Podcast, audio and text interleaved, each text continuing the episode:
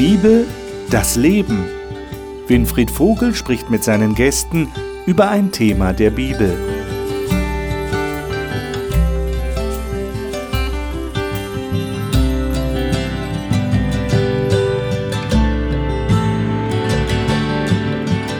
Gut, dass Sie wieder dabei sind. Wenn Sie das erste Mal dabei sind, ein besonders herzliches Willkommen Ihnen zur Gesprächsrunde im Fernsehen über die Bibel, über biblische Themen.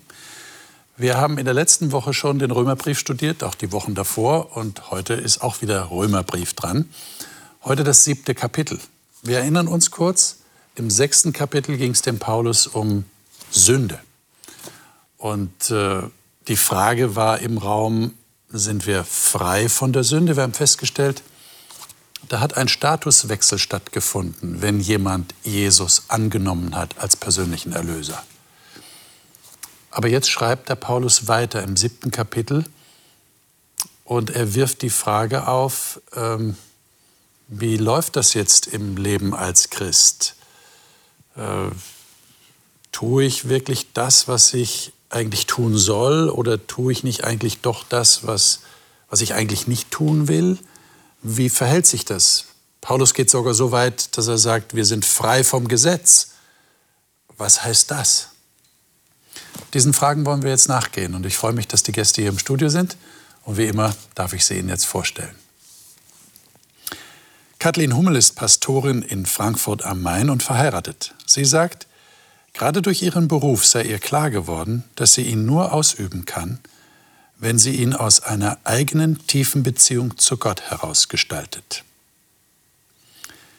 Mirjam Hitschke arbeitet im Verwaltungsbereich der Landesarchäologie von Rheinland-Pfalz. Sie sagt, Gott spiele die zentrale Rolle in ihrem Leben und aus seiner Liebe, Weisheit und Kreativität schöpfe sie täglich neue Kraft. Martin Matik ist Sportwissenschaftler mit den Nebenfächern Sportmedizin und Psychologie und arbeitet als Personal Trainer. Für ihn ist die Bibel näher am Leben als jede Theorie und hoffnungsvoller als alles Irdische. Johannes Weigmann war als studierter Mathematiker viele Jahre in der IT-Branche tätig und nimmt in seinem Ruhestand viele ehrenamtliche Aufgaben wahr, wie zum Beispiel Flüchtlingshilfe, Arbeit bei der Tafel, Betreuung von Senioren und ein Entwicklungsprojekt in Äthiopien. Römer Kapitel 7. Schön, dass wir darüber reden können. Mal schauen, was wir herausfinden heute über das, was der Paulus da den Christen in Rom geschrieben hat. Vielleicht kann ich die ersten sechs Verse mal kurz zusammenfassen. Da geht der Paulus darauf ein, dass es mit uns und dem Gesetz so ist, wie mit einem Ehepaar, wo der eine Partner stirbt und der am Leben gebliebene Ehepartner frei ist, jemand anderen zu heiraten. Er ist nach dem Gesetz jetzt frei. Er ist nicht mehr gebunden an den früheren Ehepartner. Und Paulus wendet das jetzt an. Ich lese jetzt mal Vers 4.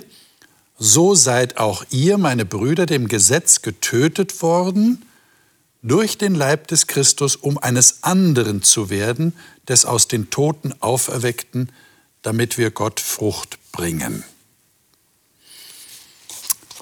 Könnt ihr euch erklären, was der Paulus hier meint, wenn er sagt, wir sind dem Gesetz getötet worden?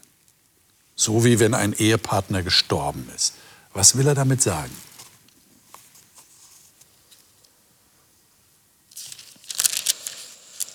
Also ich denke, das meint, dass das Gesetz nicht mehr das ist, was mich frei macht was mich erlöst. Das Gesetz ist zwar nach wie vor wichtig und hat seine Bedeutung für mein Leben, aber es ist nicht der Weg zum Heil. Mhm. Das ist nicht das Gesetz, sondern das ist Jesus Christus. Hm. Und das meinte dann, ich bin dem Gesetz getötet worden.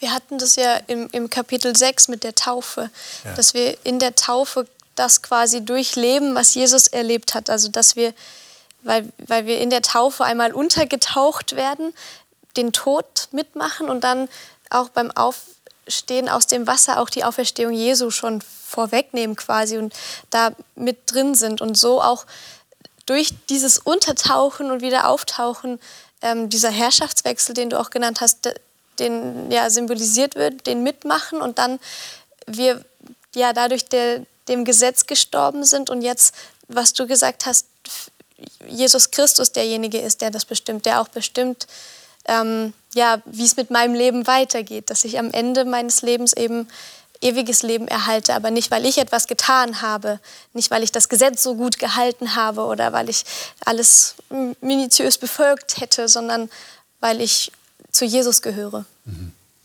Und ihr habt das tatsächlich so, so erlebt, wie er das hier beschreibt. War das ein befreiendes Gefühl? Habt ihr davor ein anderes Verhältnis zum Gesetz oder zu den Geboten Gottes gehabt? Wie, wie war das bei euch? Hat sich da was geklärt? Hat sich da was gelöst? ich glaube, das kann man nicht in einem Zeitpunkt oder an einem Tag festmachen, mhm. sondern ich denke, es ist eher, sag ich mal, dann ein Prozess, auf den man sich einlässt und dass das eben doch einen gewissen Zeitraum dauert, bis dann wirklich auch, sage ich mal, die Änderung äh, vollzogen ist. Ich meine, die Taufe ist ja letztendlich das öffentliche Bekenntnis das hat Jesus ja, als er im Jordan getauft wurde, das öffentliche Bekenntnis, ich möchte zu Jesus gehören und dann beginnt der Prozess. Okay. Jetzt geht er ja weiter, der Paulus, und sagt ab Vers 7, das sollten wir jetzt mal lesen, ist das Gesetz Sünde? Äh, vielleicht lesen wir das mal nach einer moderneren Fassung. Äh, wer hat Neues Leben Übersetzung? Ich habe Neues Leben. Kathleen, sei das so gut. Lies mal die Verse 7 bis 13. Mhm. Will ich damit etwa behaupten, dass Gottes Gesetz Sünde ist? Natürlich nicht. Das Gesetz an sich ist nicht sündig. Aber durch das Gesetz erkannte ich erst meine Sünde. Ich hätte nicht gewusst, dass es falsch ist zu begehren, wenn das Gesetz mir nicht gesagt hätte, du sollst nicht begehren. Doch die Sünde benutzte das Gebot und weckte in mir viele schlechte Leidenschaften. Gäbe es kein Gesetz, dann hätte die Sünde keine Macht. Früher lebte ich ohne das Gesetz. Doch mit dem Gebot kam auch die Sünde in mein Leben und verurteilte zum Tod so brachte mir das Gebot, das mir eigentlich den Weg zum Leben zeigen sollte, stattdessen den Tod. Denn die Sünde benutzte das Gebot, um mich zu täuschen und zu töten. Das Gesetz selbst aber ist heilig und das Gebot ist heilig, gerecht und gut. Aber wie kann das sein? Brachte etwa das Gesetz, das doch gut ist, mir den Tod? Natürlich nicht, sondern die Sünde benutzte das Gute, um mir den Tod zu bringen. Daran erkennen wir, wie schrecklich die Sünde ist. Sie benutzt das Gebot Gottes für ihre eigenen bösen Absichten. Mhm, danke. Boah, wie können wir denn diese Aussage des Paulus, die so ein bisschen theoretisch klingt, wie können wir die mit Leben füllen? Was heißt denn das tatsächlich ganz praktisch? Wie erlebt ihr das? Habt ihr das auch so? Könnt ihr das bestätigen? Das Gebot, das zum Leben gegeben war, das erwies sich mir zum Tod. Aber die Sünde, die ist durch das Gesetz besonders sündig gemacht worden. Also ich, es ist schwer, dass, dass diese Theorie hier jetzt mal runterzubrechen auf das praktische Leben. Mir fiel aber vorhin schon, als ich darüber nachgedacht habe, Beispiel ein. Vielleicht kann ich es da ein bisschen deutlicher machen. An einer Verhaltensweise, die ich als Kind hatte. Da war ich so vielleicht neun oder zehn Jahre. Und da hatte ich eine Angewohnheit. Und das war, und eigentlich ist mir das jetzt total peinlich, aber ich mach's mal. Es war so. Ich habe immer so, so, ich weiß nicht, warum ich das gemacht habe, aber ich hatte es mir angewöhnt und ich habe das selber gar nicht gemerkt. Das ist eigentlich total albern. Ne? Bis mir dann irgendwann mal ein Gegenüber gesagt hat, es ist doch total lächerlich, was du, was du da ständig machst. Und ich, was mache ich denn ständig? Du machst immer wie Trudi, hat meine Tante zu mir gesagt ab dem Moment habe ich zum ersten Mal gemerkt, dass ich da eine Angewohnheit habe, die auffällt. Und er sagt, hör doch mal auf damit. Und ich konnte da aber nicht sofort mit aufhören, weil ich hatte es mir angewöhnt. Das war für mich irgendwie entspannend, einmal die Lippe so hoch zu rollen. Und es war gar nicht so leicht, mir das abzugewöhnen. Aber mir ist es plötzlich aufgefallen, dass ich das ja mache. Und irgendwann auch ohne, dass ich darauf aufmerksam gemacht wurde bis ich es irgendwann mir abgewöhnt habe und dann war es weg. Die Angewohnheit habe ich heute nicht mehr. Aber ich denke, so ist es auch oft mit der Sünde. Wenn mich nichts oder niemand darauf aufmerksam macht, ist es vielleicht eine gelebte Kultur, die einfach da ist. Und ich weiß nicht, ob das jemanden stört, ob ich damit jemanden verletze, ob mir das gut oder schlecht tut. Ich weiß nur, ich war dann in dem Moment, wurde ich darauf aufmerksam gemacht und ab dem Moment war es mir peinlich. weil ich wollte nicht lächerlich wirken anderen gegenüber. Ich wollte nicht, dass sich andere über mich lustig machen. Und damit wollte ich es mir auch abgewöhnen. Hm. Und vielleicht ist es so ähnlich auch mit, mit diesem Gesetz und mit der Sünde. Mhm. Okay. Also ich, ich äh, sehe das Gesetz, verstehe ich, wie ein Spiegel. Ja? Wenn ich nicht weiß, wie, wie es um mich ist, äh, wenn ich nicht dieses Feedback bekomme, äh, hilft mir das Gesetz oder kann es mir helfen, zu unterscheiden zwischen richtiger und falscher Verhaltensweise, zwischen dem, was, was gut ist und zwischen dem, was böse ist.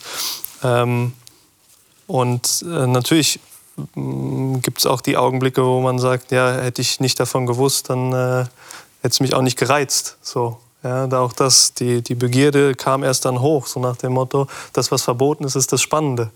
Ja, aber es hilft mir im ersten Augenblick zu erkennen, äh, was gut und böse ist. Aber nicht, und das wäre jetzt der nächste Schritt, es hilft mir nicht, äh, äh dass ich äh, mich verbessere in dem Augenblick, mit dem, durch das Gesetz besser zu werden, aber es ist ein Spiegel. Also ich kann den Spiegel nicht ja. nutzen, um, um mich noch hübscher zu machen, ja, in der Hinsicht, ja. aber ich erkenne erstmal das Problem. Ja. Äh, natürlich könnte ich jetzt die Illustration so deuten, dass ich dann dafür sorge, indem ich mich säubere oder schminke oder pflege, dass ich dann dem Spiegelbild entspreche, das ich gerne sehen will. Mhm. Aber du brauchst etwas anderes dafür. Wenn ich sehe, ich habe hier eine Stelle, die ich verdecken will, dann brauche ich etwas anderes, um die Stelle zu verdecken. Okay. Um, um mal in dieser Illustration zu bleiben. Und in dem Fall würde ich dann sagen, dieses andere ist Jesus. Okay. Weil ich, ich sehe, okay, ich habe da, ich habe ein Problem, ich, ich bin sündig, das zeigt mir das Gesetz, hm. aber das Gesetz hilft mir nicht, das wegzukriegen, sondern Jesus hilft mir dann am Ende, indem er sagt, ich spreche dich. Aber das wäre dann genau dieser Gegensatz, auf den Paulus eigentlich zu sprechen kommen will. Einerseits, dass ich versuche selber ein gutes Spiegelbild zu erreichen, das heißt, dass ich dem Gesetz entspreche. Und andererseits, ich erkenne zwar durch das Gesetz, was nicht okay ist, aber ich muss auch zugeben, ich kann das nicht selber lösen. Ich kann das Spiegelbild jetzt nicht so verwandeln aus eigener Kraft, dass es dem entspricht, was es sein soll. Aber wenn wir so schauen in, in unsere Gesellschaft, dass es eben doch durchaus auch Menschen gibt, die sagen, ich kann das alles alleine. Ich brauche das nicht, ich will das nicht. Die Menschen sind ja sehr, sehr unterschiedlich. Ich denke, es gehört dann auch eine gewisse Demut dazu, diese Dinge wirklich auch zu akzeptieren und anzunehmen. Und zwar jeder ohne Ausnahme. Denn wenn man das nicht tut, diese Annahme, dann hat man ein Problem und ich kann dann durchaus Menschen verstehen, die haben da Schwierigkeiten, denen es da vielleicht nicht so gut geht wie anderen. Mhm. Jetzt kommt ja der Paulus auf den eigentlichen Punkt seines Kapitels zu sprechen, zumindest der Punkt, den die meisten Christen hier äh, sehen und, und sich darüber austauschen und vielleicht auch sich selber wiederfinden. Das ist ab Vers 14. Äh, lesen wir das doch mal nach der Luther-Übersetzung. Ja, äh, gerne. Johannes, sei so gut, 14 bis Vers 20. Denn wir wissen, dass das Gesetz geistlich ist. Ich aber bin fleischlich, unter der Sünde verkauft. Denn ich weiß nicht, was ich tue. Denn ich tue nicht, was ich will, sondern was ich hasse, das tue ich. Wenn ich aber das tue, was ich nicht will, stimme ich dem Gesetz zu, dass es gut ist so tue ich das nicht mehr selbst, sondern die Sünde, die in mir wohnt. Denn ich weiß, dass in mir, das heißt in meinem Fleisch, nichts Gutes wohnt. Wollen habe ich wohl, aber das Gute vollbringen kann ich nicht. Denn das Gute, das ich will, das tue ich nicht, sondern das Böse, das ich nicht will, das tue ich.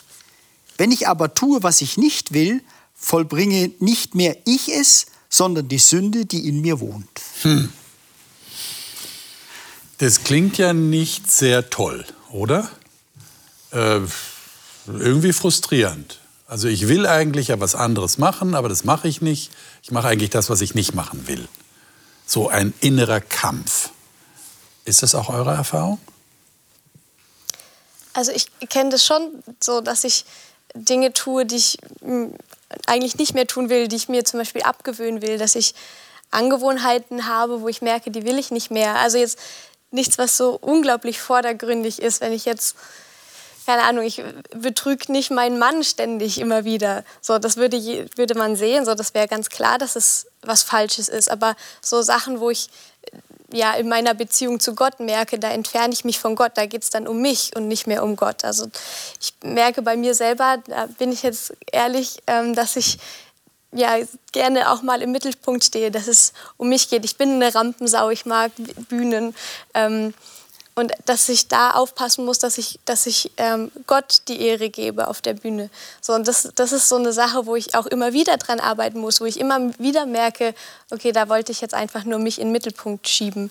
Ähm, genau, wo ich da auch immer wieder dran arbeiten muss, das auch immer wieder reflektieren muss. Und ich glaube, das ist so eine Art Kampf. Das erlebe ich jetzt nicht so als ein unglaubliches Reißen ständig, aber ich erlebe das schon als ein immer kontinuierliches dran arbeiten, immer wieder merken, ach ja, Mist.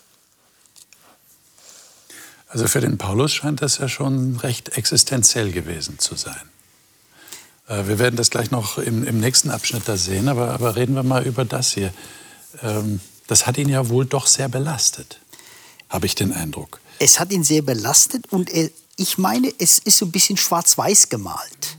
Okay. Dass er sagt, ja, das, was ich will, das tue ich nicht und das, was ich nicht will, das tue ich. So kommt mir es vor, wenn er... Und du meinst, so schlimm ist es gar nicht? Also ich denke, der, Paulus hat das unter einem gewissen Hintergrund an der Stelle geschrieben, aber ich denke insgesamt, wenn wir an uns Menschen denken, so ganz so dramatisch ist das doch nicht, sondern dass man doch gewisse Fortschritte auch, erzie auch erzielen kann. Auch, sag ich mal, gerade äh, im Leben, wenn man sein Leben Jesus Christus übergeben hat, dass man dann immer noch so nach diesem Text, das hat mich immer schon gestört, wenn man den Text so gelesen hat, dass es doch auch gute Seiten gibt. Und immer wieder, sage ich mal, auch unter dem Hintergrund, Jesus Christus, unser Erlöser, der uns hilft, in diesen Bereichen eben auch voranzukommen, aber wohl wissend, die Vollkommenheit, das werden wir auf dieser Erde nicht erreichen. Meine, es gibt bestimmt Zuschauer, die jetzt denken, na ja, das ist ja auch nicht der bekehrte Paulus.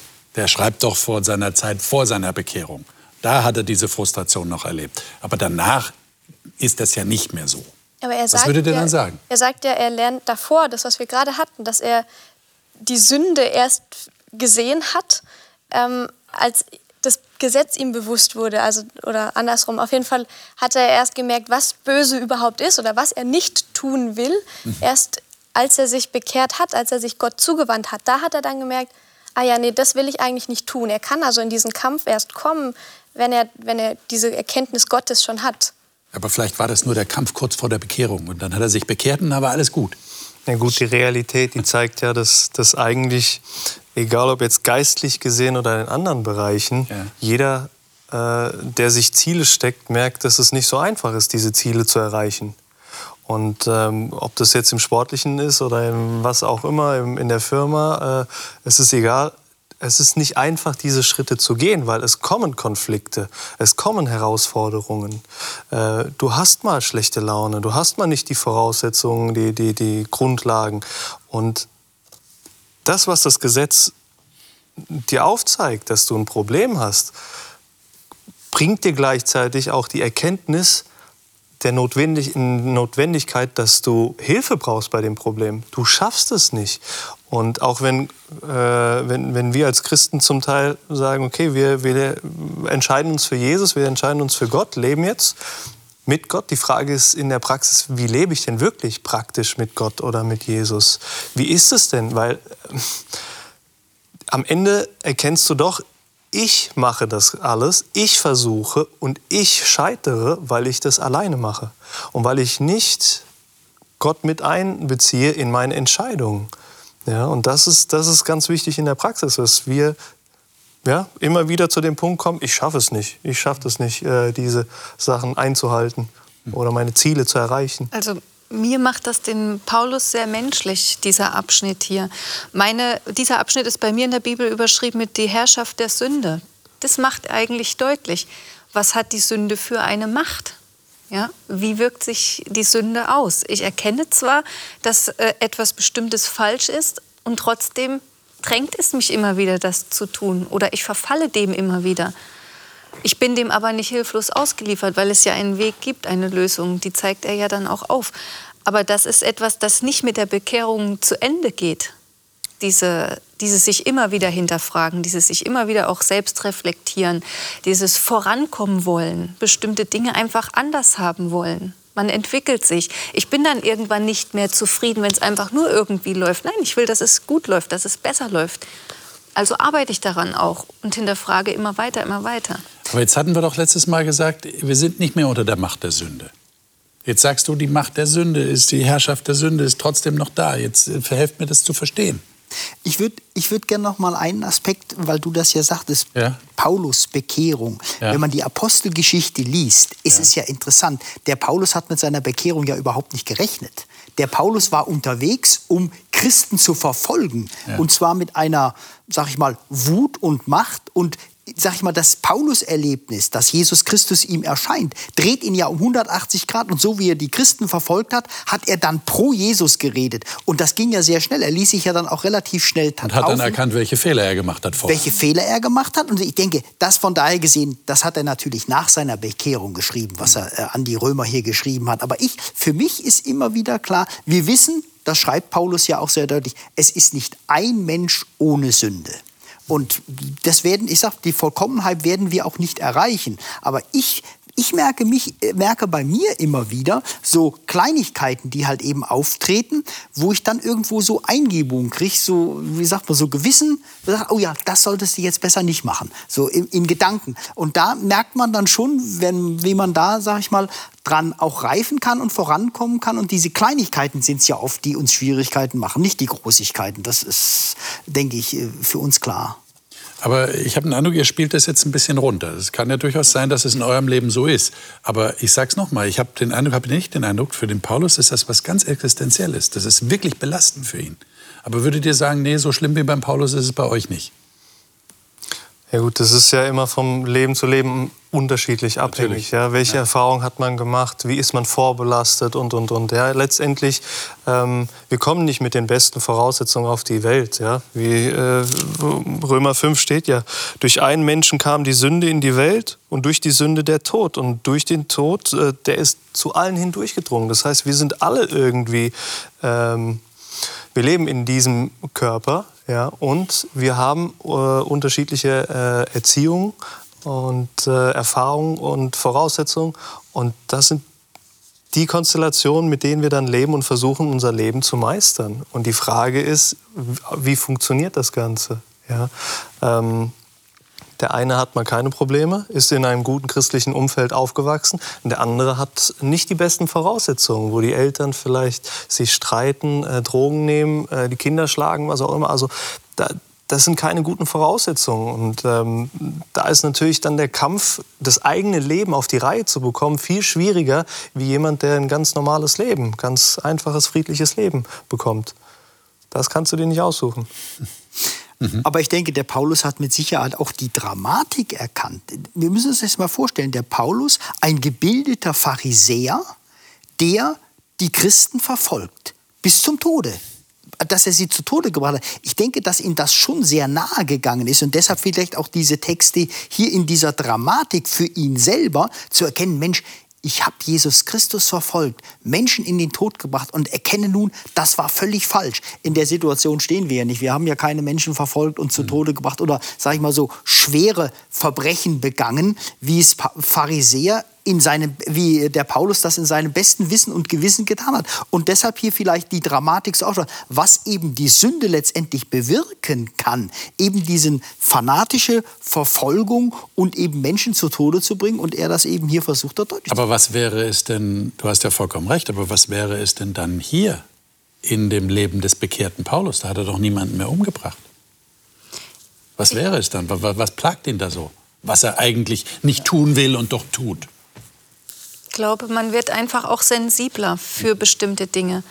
Und wenn ich einmal bewusst aufmerksam gemacht werde auf, auf die Auswirkungen dessen, was ich tue, und auf die Auswirkungen der Sünde oder auch meiner eigenen Schuld, dann nehme ich das nicht mehr so leichtfertig hin. Dann wird es mir immer schwerer fallen, damit klarzukommen. Und da komme ich auch in meinem persönlichen Leben an Grenzen. Wenn mir bewusst wird, dass ich durch bestimmte Verhaltensweise vielleicht mein Kind verletze, emotional, dann werde ich das mir beim zweiten Mal vielleicht nicht abgewöhnen, diesen Satz oder, oder dieses Verhalten. Aber es wird mir einfach bewusst werden und es wird mir danach wehtun, wenn ich das weiß. Das mache ich doch nicht mit Absicht, um jemanden zu ärgern. Und dann kann es schon ein innerer Kampf werden, der mir dann auch wehtut. Ja, weil ich das nicht will.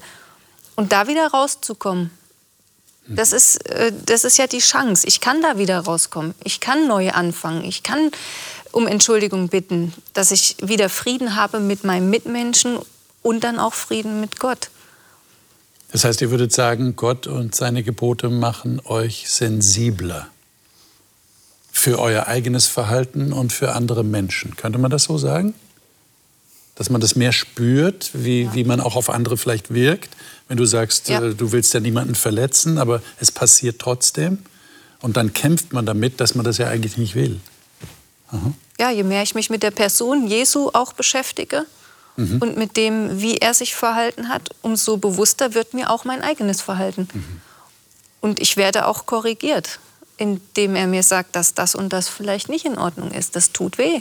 Das ist nicht immer einfach darum geht es ja irgendwie letztendlich, dass wir Jesus ähnlicher werden. Das ist so zumindest für mich ein bisschen das Ziel. Ich versuche nicht, die Gebote minutiös auseinanderzuklamüsern und zu definieren, was genau jetzt Sünde ist, weil dann beschäftige ich mich wieder mit der Sünde, sondern ich versuche, Jesus ähnlicher zu werden.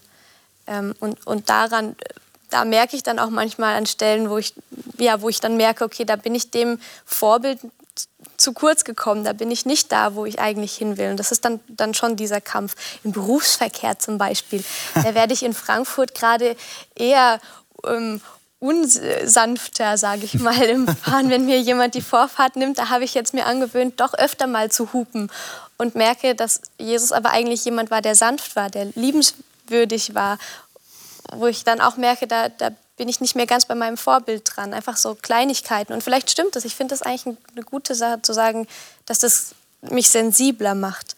Vielleicht nicht die, die dass es nicht die großen Dinge sind, die Paulus hier meint, aber die, dass er sensibler ist für jede Kleinigkeit, wo er andere verletzt oder auch Gott verletzt.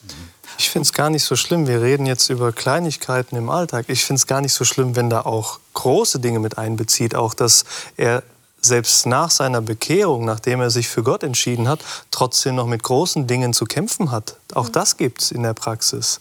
Es gibt auch Menschen, die, die äh, vorher Alkoholprobleme hatten und danach äh, passiert irgendwas und dann ist es wieder da.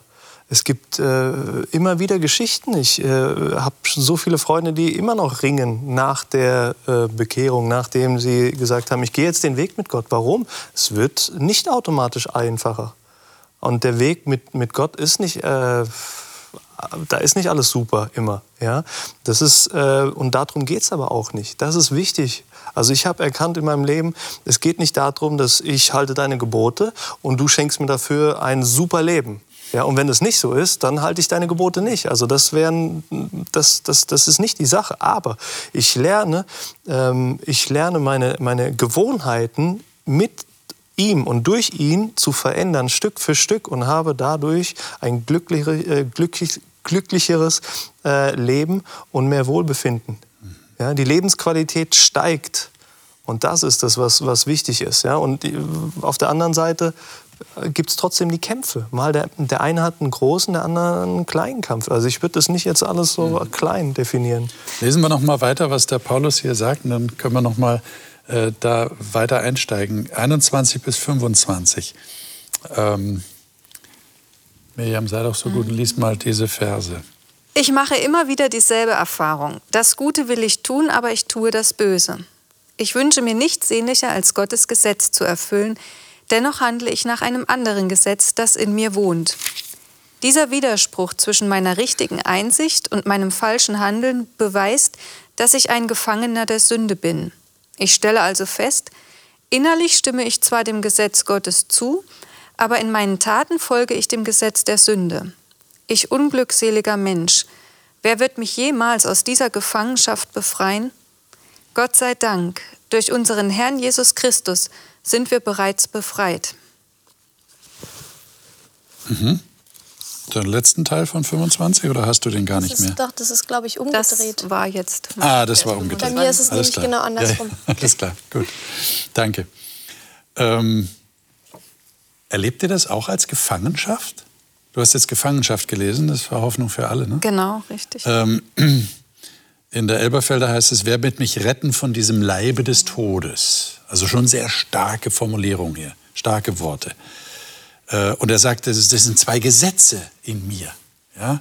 Das Gesetz der Sünde und das Gesetz Gottes. Und das streitet in mir. Wer wird mich da erretten? Also er will offensichtlich raus aus dieser Situation und sagt dann einfach, ich danke, wie heißt sie? Ich danke Gott durch Jesus Christus, unseren Herrn.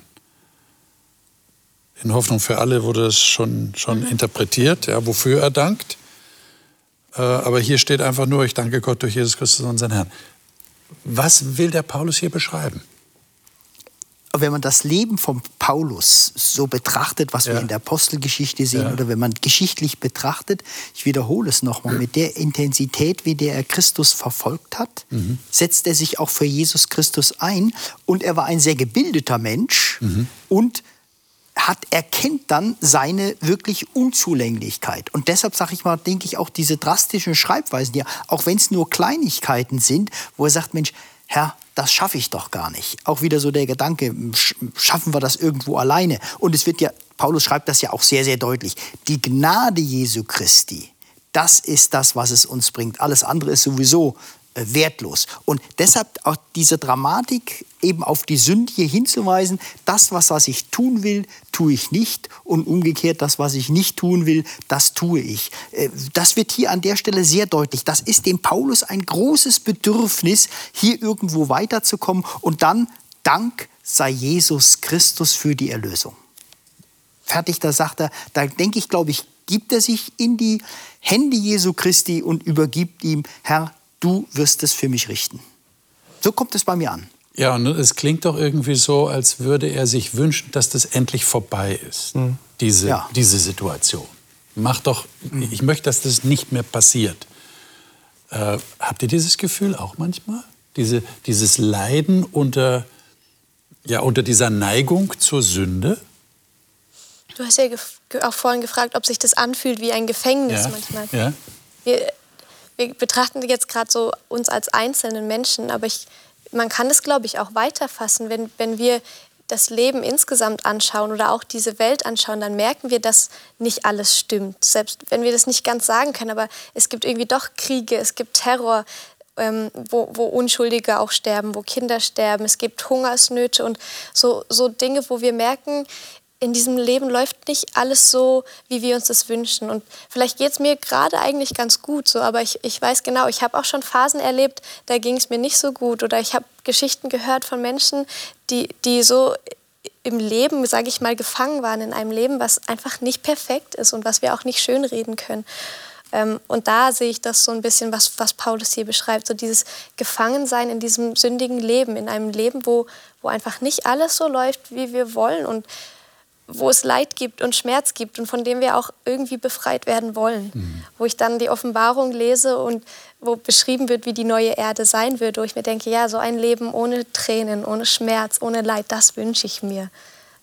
Und das ist dann für mich auch so die endgültige Befreiung, das, was in diesem Gott sei Dank durch mhm. unseren Herrn Jesus mhm. Christus, was da drin steckt für mich. Mhm. Wenn ich, wenn ich mir 20 Jahre lang etwas aneigne, was nicht gut ist, was mir und anderen nicht gut tut. Und ich von heute auf morgen mich entscheide, mit Gott zu wandeln, werde ich nicht von heute auf morgen diese 20 Jahre einfach verändern können. Und Gott kann Wunder tun und manche sind befreit von äh, schlechten Gewohnheiten von heute auf morgen. Aber die Regel zeigt, ich muss genauso jetzt die Schritte mit Gott gehen und diese Gewohnheit wieder abtrainieren. Ja, warum? Weil ich erkannt habe, dass es mir und den anderen nicht gut tut. Und in diesem Prozess habe ich Kämpfe. Ja? Das ist äh, beim Sport nichts anderes. Ja, wenn du läufst oder wenn du Krafttraining machst oder was auch immer, öfters kriege ich von den Kunden gesagt, ja, warum mache ich das eigentlich gerade? Ja? Ähm, das heißt, diese Sinnfrage kommt und Zweifel kommen auch mal. Und, und da kommt es drauf an, dran zu bleiben an der Entscheidung, nicht sich von den Emotionen oder von den Krisen oder Problemen irgendwie steuern zu lassen, sondern von der Entscheidung, die ein, einmal und dann regelmäßig immer aufgefrischt wird. Ich denke, hier geht es auch einfach um das Seelenheil.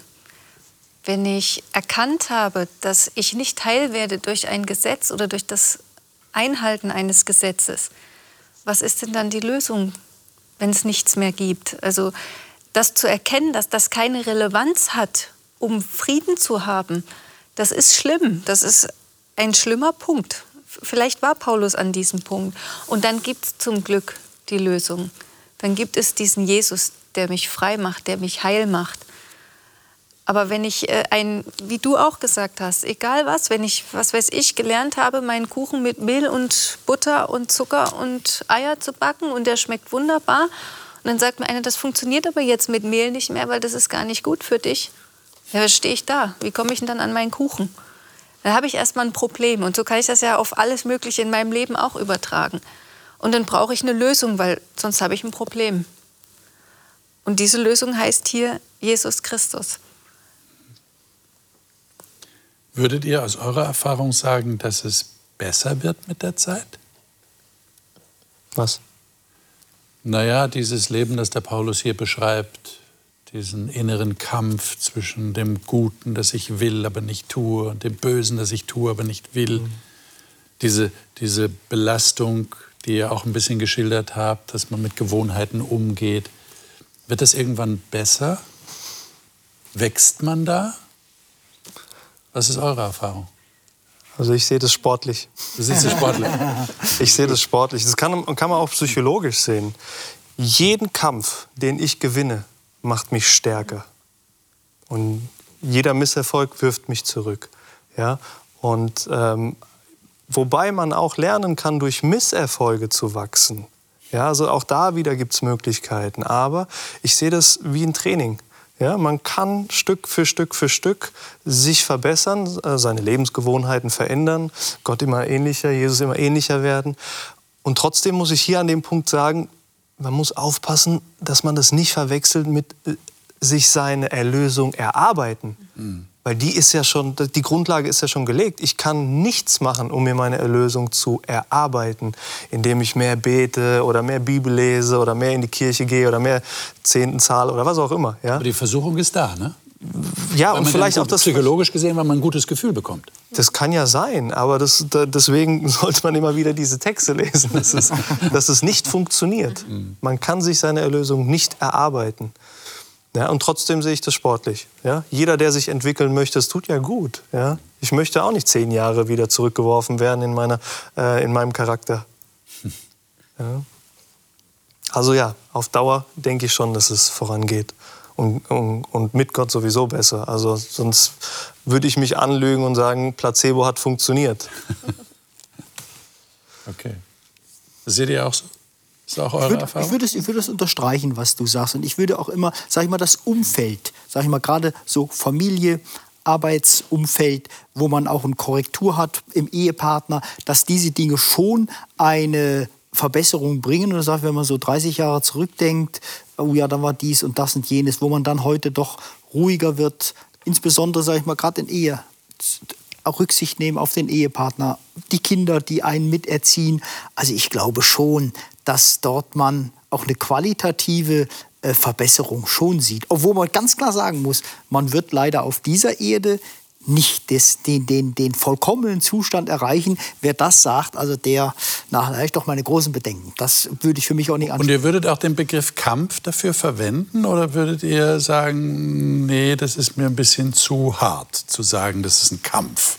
Ein Christ muss kämpfen. Ich glaube, das ist individuell. Ich meine, der eine nennt es Kampf, der andere Herausforderungen, Probleme, was auch immer. Es kommen. Das ist das Leben. Oder Karma nennen es manche jetzt im Internet. Ja? Mhm. Aber das ist das Leben. Man, hat's nicht, man hat nicht alles unter Kontrolle. Ja, es, ist, es ist manchmal ein Kampf, ja, sich, äh, sich äh, zu orientieren in dem Chaos, in der Ablenkung, in der, was alles da geboten wird. Und welchen praktischen Tipp würdet ihr jetzt Leuten geben, die fragen, und wie mache ich das jetzt ganz praktisch? Paulus schreibt hier, ich danke Gott.